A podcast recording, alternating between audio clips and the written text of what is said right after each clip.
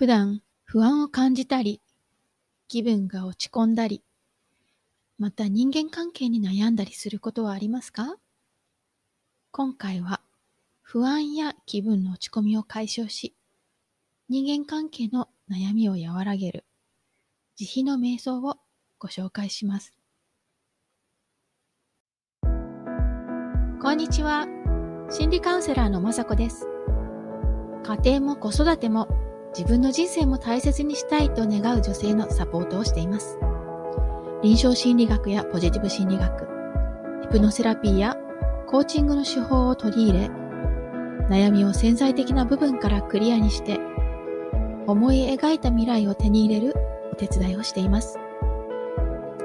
このポッドキャストでは、私自身の経験や学び、セッションを通しての気づきなどをシェアしたいと思っています。慈悲の瞑想は他人への慈しみや思いやりを高めてくれる瞑想法です。もともとは仏教の瞑想法の一つでしたが、医療現場で使われたり、心理学の研究においても様々な効果があることが分かっています。慈悲の瞑想の効果にはこのようなものがあります。一つは不安の解消。コロナが広まり始めた時期に、研究者が大学生のクラスで慈悲の瞑想を実践したところ、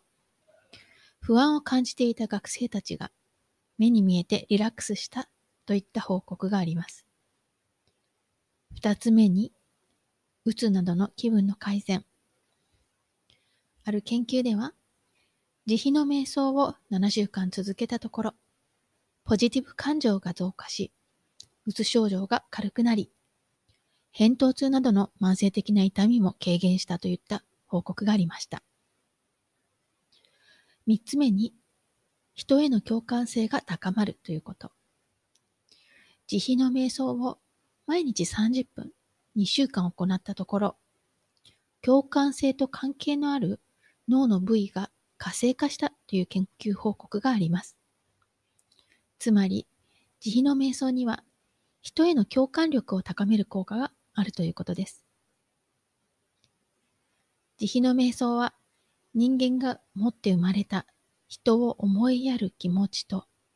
人とつながる能力を呼び覚まします。それと同時に自分への思いやりの心も高めてくれる効果があります。私たちは普段自分は一人だと思っていますが、私たちは一人では生きられません。私たちが生きていられるのは他の生命があるからです。そして多くの生命体がお互い助け合って共存しています。ですから誰かの問題は自分の問題でもあり、自分の問題は誰かの問題でもあります。そんな生命共同体の一部としてのあなたを温かく見つめてくれる存在を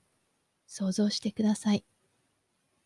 それをブッダと呼ぶ人もいれば、神と呼ぶ人もいるし、運命とか宇宙と呼ぶ人もいれば、 higher self とかエンジェルという人もいるでしょう。呼び方は何でも構いません。その温かい優しさと慈しみの心をこの慈悲の瞑想で感じてみてください。今回は慈悲の瞑想の説明とその効果についてお伝えしました。では次回のポッドキャストで慈悲の瞑想を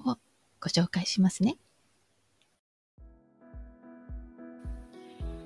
最後までお聴きいただきありがとうございます。この配信がためになったと思った方は、ぜひ配信登録お願いします。ただいま、子供の自己肯定感がアップする魔法の50フレーズという無料冊子をプレゼント中です。海外在住の心理カウンセラーによる子供の自己肯定感が上がる声かけのヒントがたっぷりの無料レッスンです。ご希望の方は、超ノートのリンクからダウンロードください。URL は greenbeautylab.com forward slash magic greenbeautylab.com forward slash magic magic マジックですね。では今日もありがとうございました。